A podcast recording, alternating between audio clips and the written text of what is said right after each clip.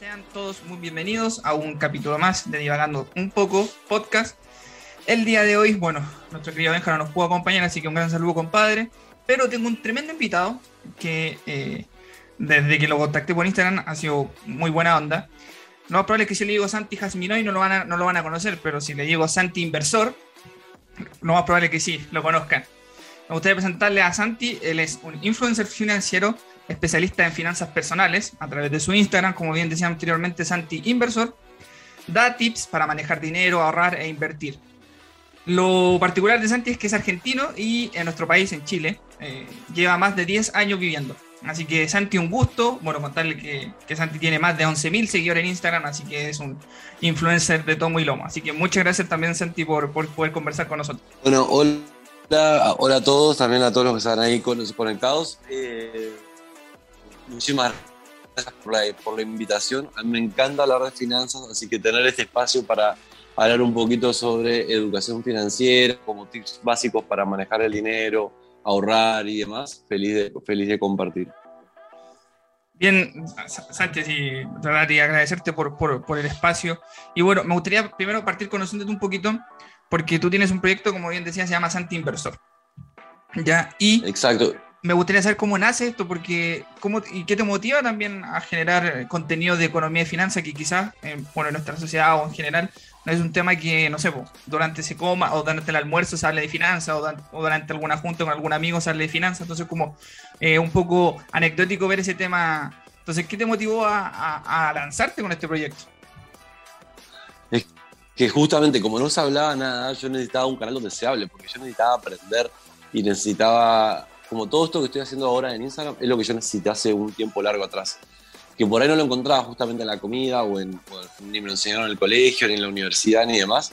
Entonces lo fui aprendiendo solo, haciendo un montón de cursos por separado, viendo un montón de videos de YouTube y dije, eso lo tiene que saber todo el mundo. O sea, la gente tiene que hablar sobre finanzas personales porque ahí está el secreto. Nos dedicamos un montón de horas a ganar plata, o sea, un montón de horas trabajando para ganar plata, pero hay poco tiempo dedicado a la administración de esa plata y eso es súper importante.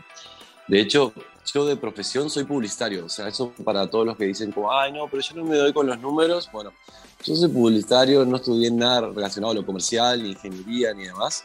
Pero con el tiempo me di cuenta de que, bueno, metiéndome un poco, o sea, no había que ser matemático para poder tener unas buenas finanzas personales, ¿no? Que parte de las finanzas personales es un 80% disciplina. Y tener un norte claro de a dónde quiero llegar, qué quiero hacer con mi dinero, y a partir de ahí ir, ir descubriendo qué activos de inversión tener. Pero a mí me pasó eso, como que me costó mucho recopilar toda esa información en diferentes, en diferentes medios. Entonces es por eso que decidí hace un año abrir Santo Inversor, que es un canal de Instagram, donde justamente doy como tips de inversión, qué tener en cuenta a la hora de hacer una inversión, qué activos financieros son los más simples para empezar. Por ejemplo, una persona que está empezando puede empezar con fondos mutuos o idealmente ETFs, qué cosas tener en cuenta a la hora de eh, invertir en esos activos, ese tipo de cosas que es lo que por ahí ojalá yo hace 10 años hubiera tenido en Instagram, ahora decidí hacerlo por mi cuenta. Oye, pero qué, tremenda motivación de generarte tu, tu propio espacio, que, a muchas veces, a veces cuando uno habla con gente o lo, aburre tanto con un tema, eh, a veces la gente no te quiere escuchar y ahora tener estas plataformas que te permiten que mucha gente te, te escuche, no sé, pues, subes un, un Reels o un TikTok y eso se viraliza y ya hay gente que, que está muy interesada en el tema, así que eh, gracias por, muy interesante esta, esta como eh, giro que le diste a tu carrera y ya te lanzaste de lleno a las finanzas. Oye, otra pregunta que para ir conversando, dime. No, no, sí que de hecho me lancé de lleno. Yo trabajé, bueno, mucho tiempo en marketing en una compañía multinacional y dejé para dedicarme 100% a manejar eh, mis inversiones y dedicarme también a la educación financiera para que más gente o sea, pueda tener una mejor salud financiera, ¿no? Pensando en, en su pensión el día de mañana, pensando en que puedan tener una mejor calidad de vida. Oye, qué, valentía de, renunciar y, lanzarte con, con, tu proyecto personal, muy, muy, muy valiente. Santi, vamos por otro tema ya entrando al área chica. Mucho se habla del mercado, ¿ya? Y este mercado que eh, se interconecta circunstancialmente con, muchos países, o sea, lo que pasa en el mercado, no sé, de Estados Unidos afecta al mercado de acá de Chile, o así, es una, es una locura. Y, y, siempre se ha tratado como de ver el mercado, bueno, desde una filosofía política muchas veces pasa, pasa por el mercado por la ideología, que algunos lados lo ven bueno, otros lados lo ven malo, pero mm, yo creo, al menos nunca he escuchado de, alguien que invierta, de algún emprendedor o algún empresario, si se puede decir, ¿cómo definiría este mercado? Porque yo creo que en parte se da el mercado como una forma, una oportunidad, el mercado como una forma de generar riqueza, el mercado como generar un negocio, no sé. Entonces me gustaría preguntarte a, la vista tuya como inversor que tiene su portafolio, eh, ¿cómo, lo definirías tú? Sí, eh, yo veo el mercado como algo que tiene que generar valor. O sea, más que riqueza, primero valor. Después la riqueza, si uno aporta valor, la riqueza va a venir sola. El mercado está en continuo crecimiento y eso lo vemos desde el año 1, desde que estaban los vendedores en las plazas, hasta hoy que tenemos mercados financieros de lo más evolucionados y sofisticados. Siempre está en continuo crecimiento, pero para crecer necesita agregar más valor a la vida de las personas. las personas todo el tiempo, cada vez estamos como mejorando nuestra calidad de vida. ¿no? Si lo vemos hace muchísimo tiempo hasta ahora, vemos cambios enormes. Entonces, el mercado los acompaña ese, ese crecimiento y tiene que aportar en, ese valor. Así que para mí el mercado tiene que estar siempre en movimiento y las personas individuales tienen que aportar también en ese sentido. ¿no? De esa forma, por ejemplo, invirtiendo. A la hora de invertir yo veo algo muy parecido con el mercado que me parece interesante, que es, es como la energía. ¿no? Si uno, por ejemplo, tiene su plata ahorrada y la, es, es como una bolsa de energía, la tiene guardada en una cuenta corriente, eso no va a generar nada. En cambio, cuando uno se pone a invertir, empieza a aportar al mercado, empieza a generar que esta energía se mueva y se generen cosas nuevas. Cuando uno está invirtiendo, por ejemplo, eh, no sé, compra acciones, estás invirtiendo para que una compañía crezca y que pueda producir más y pueda llegar a más gente y que pueda tener mejor tecnología. Y ese tipo de cosas es así como yo veo por ahí el mercado en general. Oye, qué interesante eso lo que dice darle valor al, al trabajo o darle un valor circunstancial que muchas veces trata como de denomizar a lo que el mercado y sus componentes, ya sea activo, empresa y esas cosas. Así que muy interesante esa definición que me pudiste dar, Santi. Y referente a esto mismo, 2022, el mercado se ha estado desangrando. Yo he visto un poco, un poco, un poco el, mi portafolio, no es que tenga un gran portafolio, pero tengo alguna, como tú dices, fondos mutuos en algunos lados, y ha sido una locura. Eh, ¿Qué va a pasar? Yo me pregunto, tú como, como influencer eh, financiero, ¿has podido ver un poco, ir a mal repunte? ¿Tendremos algún, algunas como la visión final del túnel, porque el 2020 fue que los mercados se fueron a pique eh, eh, por ese año, por el tema del coronavirus, la pandemia, las cuarentenas, o sea, el mundo quedó en stand-by. Y muchas veces los mercados no, no, tuvieron interacción o comercio entre ellos. 2021, vacuna, empezó a haber un pequeño repunte, los, los mercados empezaron a tener confianza, pero este 2022 una nueva variante, Omicron, ha tenido como los mercados medio tambaleantes, a eso que son más algunos factores que quizás tú no me puedas contar. ¿Qué nos depara el 2022 hablando de manera financiera? El 2022 empezó, empezó así, desangrándose de a poquito. Venía de un año muy bueno, como ha sido el 2021, de un gran repunte donde había mucho incentivo a generar eh, más producción y hubo mucho incentivo. Esos incentivos que tuvieron el 2021 automáticamente se cortan en el 2022 porque habían generado también mucha inflación. Entonces, bueno, en Chile lo escuchamos mucho, empezaron a subir las tasas de interés y eso hace que haya menos dinero circulando en la calle. Entonces, si hay menos dinero circulando en la calle, para las empresas que tienen que producir les va a ser más caro conseguir ese dinero, para las empresas que están en crecimiento, y para el consumidor que está comprando, sí, que quiere comprar el auto y demás, endeudarse para generar gastos eh, como de tecnología y va a ser más caro también. Entonces los inversores dicen, este año el consumo se va a retraer un poquito. Y las empresas dicen, vamos a poder también crecer menos porque el consumo va a caer, pero aparte porque toda la inversión que tenemos en, que, que necesitamos para, para crecer también nos va a salir más caro. Eso hace que el mercado se empiece a retraer y así empezó el año con varias sorpresas. Eh, yo obviamente, lo cuento muchas veces en Instagram, este tipo de correcciones del mercado, este tipo de cosas cuando el mercado se cae, lo aprovecho como una oportunidad para comprar y meterme e invertir más, porque es invertir cuando nadie quiere invertir, ¿no? Yo creo que la mentalidad tiene que ser siempre de largo plazo. Entonces, yo entiendo estos momentos como 2022 como momentos, nada más. Es como un pequeño momento en la historia de el mercado, como hablábamos antes del mercado. Entonces lo veo como oportunidad. Veo el 2022 como un momento en la historia. O sea, yo creo que empezó el año desangrándose un poco, pero no lo veo nada terrible. O sea, son algunos ajustes que hay que hacer para parar la inflación, pensando de que yo creo que podemos tener un segundo semestre con luces más verdes, un segundo semestre ya mejorando y con medidas del Banco Central de Estados Unidos un poquito menos exigentes que van a volver a incentivar el consumo y demás. Pero siempre a la hora de invertir, uno está ok que considere estos momentos, pero lo más importante a la hora de invertir es ser constante, ¿no? Porque el mercado va a subir y bajar todo el tiempo, siempre van a pasar cosas. Eh, siempre va a haber cosas buenas y cosas no tan buenas. Y ese tipo de cosas van a hacer que el mercado se mueva. Pero como hablábamos antes, el mercado está en continuo crecimiento, incluido cuando está desacelerado. Entonces, a la hora de invertir, estos momentos no deberían asustarlos, sino decir, bueno, estoy entrando al mercado un poco más barato.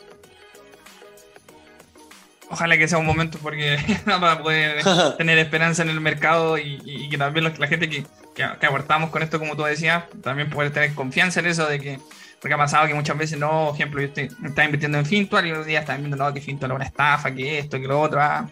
pero a la larga eso pasa porque también, como tú bien decías, que la gente ve como la proyección muy miope de un momento, pero al fin y al cabo cuando uno invierte siempre lo hace a largo plazo.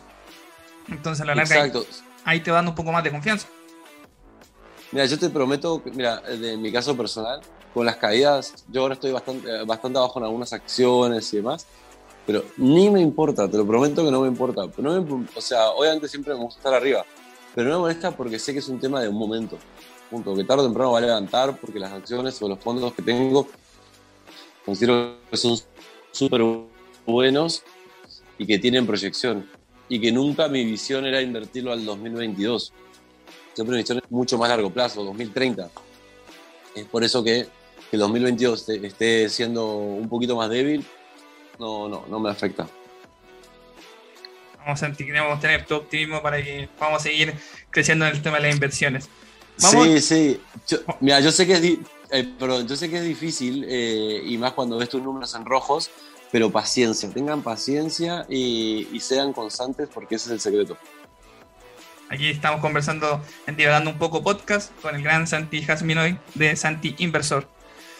Vamos a otra pregunta, Santi, que, me gustaría hacerte, porque bueno, hablamos del mercado y todo esto, pero ¿qué alimenta el mercado? Como tú bien decías, las inversiones. Entonces, me gustaría preguntarte por, qué son tan importantes las inversiones dentro de este sistema que, estamos inmersos de, de mercados, de, bolsas, como podríamos decir, y qué, valor también le da a eso al mundo. Exacto, porque, a ver, invertir es la única forma para poder generar un patrimonio, eh, un buen patrimonio. O sea, si uno piensa que con sus sueldos en forma lineal y con su ahorro va a poder acceder a mucho, y en verdad vos podés ganar mucha plata, podés ahorrar mucha plata. Si vos la dejás la, plata eh, sin invertir, tu plata pierde valor. El dinero tal como lo conocemos, el peso chileno, el dólar, el euro, cualquier moneda, van perdiendo valor con el paso del tiempo. Entonces, la única forma de resguardar el valor de nuestro dinero y poder aumentarlo y, multiplicarlo es a través de las inversiones. Entonces, para mí como que invertir no es una opción, invertir es la única opción. O sea, después uno tiene que ver en qué va a invertir, ¿no? Y ahí, hay un millón de opciones. Pero invertir o no, invertir es siempre sí. Después hay que ver en qué vamos a invertir y si tomamos activos de mayor riesgo, de bajo riesgo, pero siempre sí hay que invertir. Y que, que, que, interesante el punto que, que, menciona realmente la inversión es siempre ver, aunque sea mayor riesgo o menor riesgo, siempre atreverse a hacerlo. Yo creo que eso es importante. Yo, en mi caso, yo no invertí hace más de dos años. Hace dos años empecé a invertir y a meter en fondos MUT y cosas así. Pero también porque sobre la misma, y como lo tocaba al principio, la educación financiera aquí, al menos en nuestro país, es muy en, Chile, que yo estuve hace más de 10 años acá, sabrá un poquito que no se habla mucho de educación financiera, entonces por la misma, y como tú fuiste en tu caso autodidacta, uno por la misma tiene que ir aprendiendo ya. Me, gustaría ver esto, aprender esto otro, y ahí uno se va, se va atreviendo para poder aportar al, mercado. Sí, así que por eso, por ahí soy un poco categórico diciendo, onda, eh, no hay opción de invertir o no invertir. La opción es siempre invertir, después tenemos que ver en qué activos. Y cuando yo empecé también pensaba un poco, bueno, yo veía a todos mis compañeros del trabajo y demás, y veía que todos invertían en depósito a plazo. O sea, yo decía, pero ¿por qué invierten en eso que no te da nada? Entonces, al principio parte de mi misión era sacar a la gente de los depósitos a plazo y llevarlas a diferentes activos que le podían dar un poquito más de plata en el futuro, ¿no? Porque al final se basa eso, ¿no? Todo el tiempo que dedicamos trabajando y demás es obviamente porque nos gusta, es por pasión y demás, pero siempre tiene que haber una redistribución. Y lo mismo las inversiones. Hablando de estos activos, que ya pasando a otra pregunta, eh, ¿qué instrumentos financieros existen? yo sé que son muchos, tampoco es que vamos a estar aquí una hora hablando de muchos instrumentos financieros, pero yo sé que hay algunos que son más comunes. Eh, cuáles nos podría eh, eh, contar un poco para que la gente pueda aprender sobre estos elementos activos? Y, la otra, y sobre la misma, han nacido nuevos instrumentos financieros como son los bitcoins. ¿Qué opinas de esto? ¿El mercado irá a esto más digital, a tener un, mercado que se base en, una moneda digital como lo estamos viendo, que algunas veces aceptan para comprar ciertas cosas? Eh, algunos negocios, etcétera. Mira, eh, a ver, para el que está empezando, uno por ahí en el banco siempre te ofrecen el depósito a plazo o el fondo mutuo. Yo creo que ojalá pasemos directo al fondo mutuo y ahí a partir de ahí elegir como el tu segundo tu perfil de riesgo. El depósito a plazo lo veo por ahí un poco lineal. Hoy buscaría solamente invertir en depósito a plazo un fondo de seguridad, una plata que tengo para una emergencia o una plata que tengo que gastar dentro de los próximos seis meses y ahí decís, bueno, ¿sabes qué? Poner el depósito a plazo porque minorizas todo riesgo, te va a dar poquito, pero, bueno, será mejor que nada. Eh, hay otro, otro activo financiero que a mí me gusta mucho, que me parece que este debería ser el preferido de las personas y todavía no lo logra hacer, porque todavía no es tan común, que son los ETFs, que también son como una especie de fondos, como una especie de fondos mutuos, pero que son mucho más económicos, o sea, tienen comisiones mucho más bajas.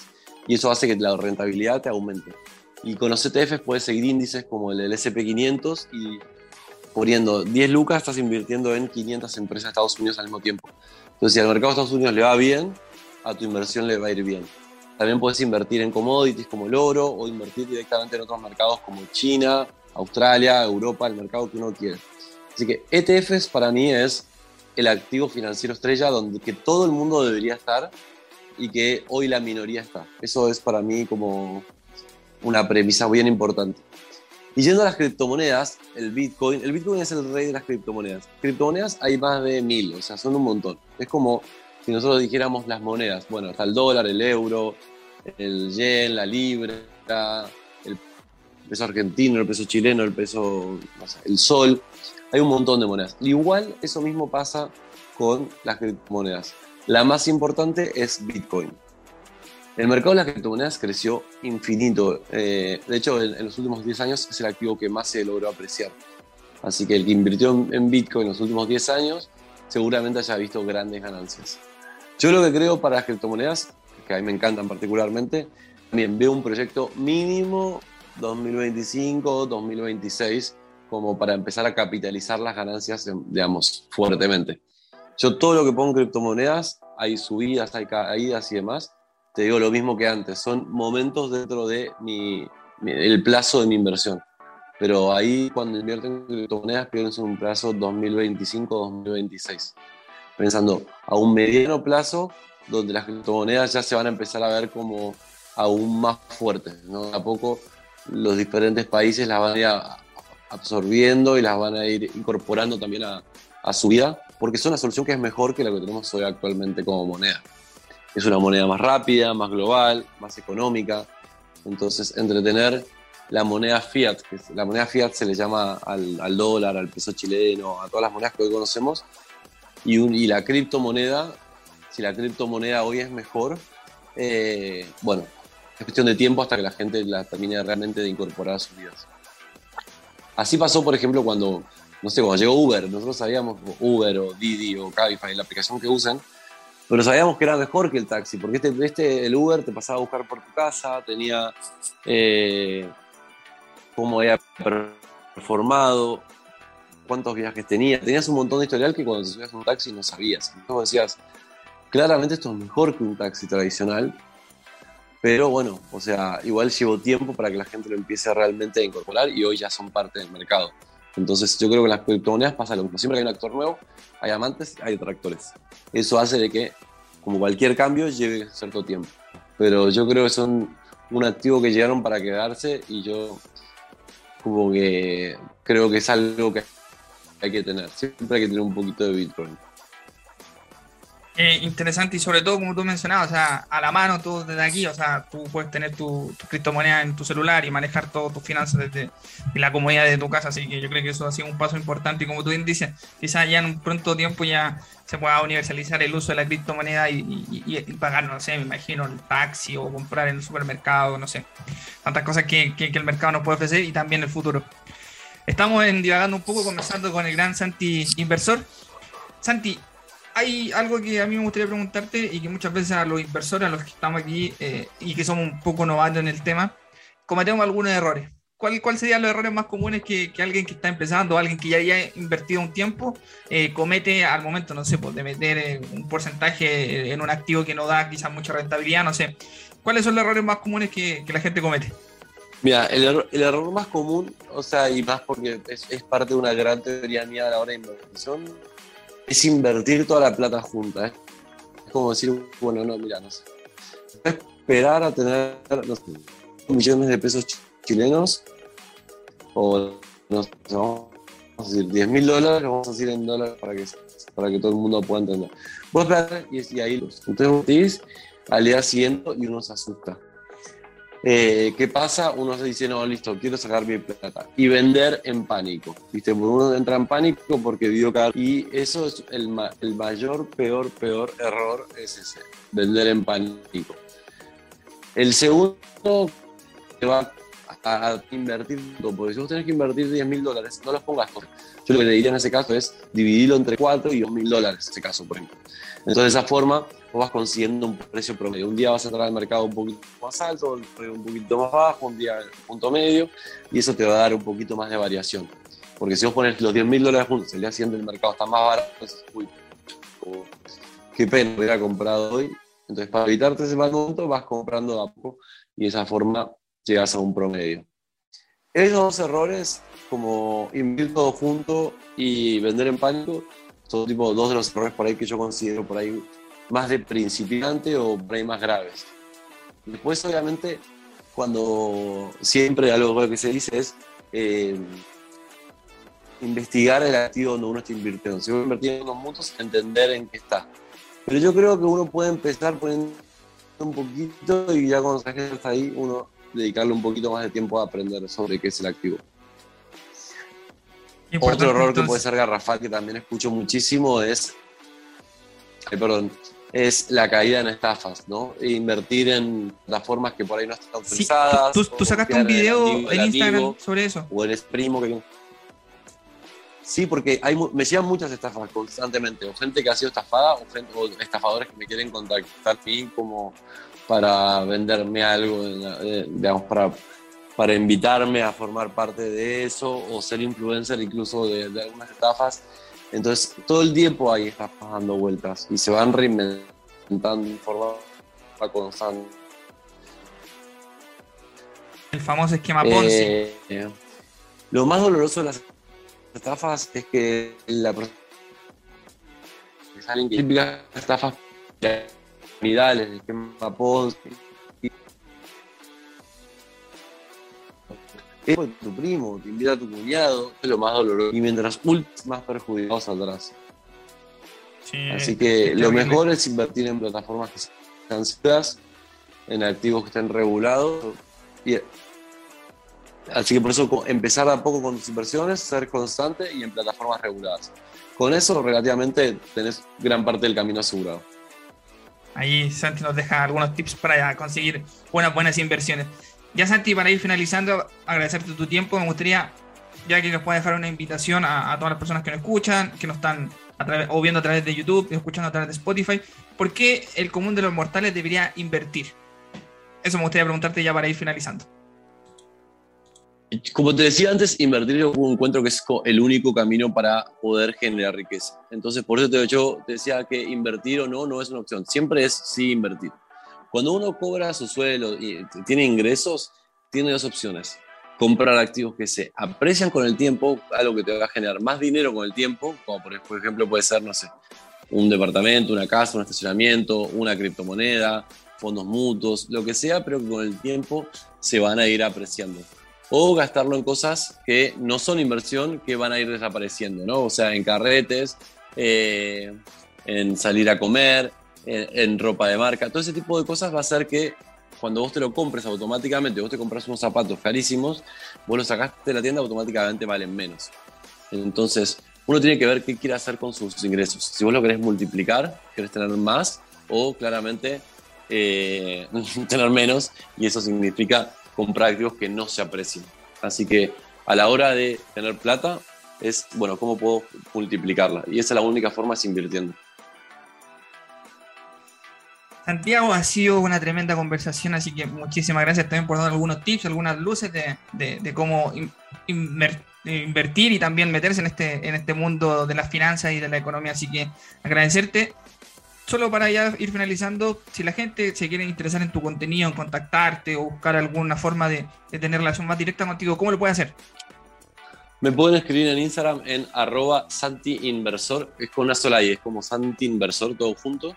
Así que ahí los espero para, para que se conecten y me saluden, que me digan que escucharon el podcast. Así que bueno, muchísimas gracias por el espacio también. No, agradecerte a ti también por el espacio y por el tiempo. Si te gustó este capítulo, no olvides compartirlo para que más gente ya se pueda ir instruyendo y, motivándose a invertir. Eh, nos puedes escuchar a través de Spotify, eh, como el podcast Divagando un poco podcast. Nos encuentran en YouTube y también en todas las plataformas musicales. Ya estamos alojados los distintos en Apple Podcast, etcétera. Yo soy Joaquín Iguiluz, conductor de Divagando un poco. Ha sido un gusto. Hasta pronto.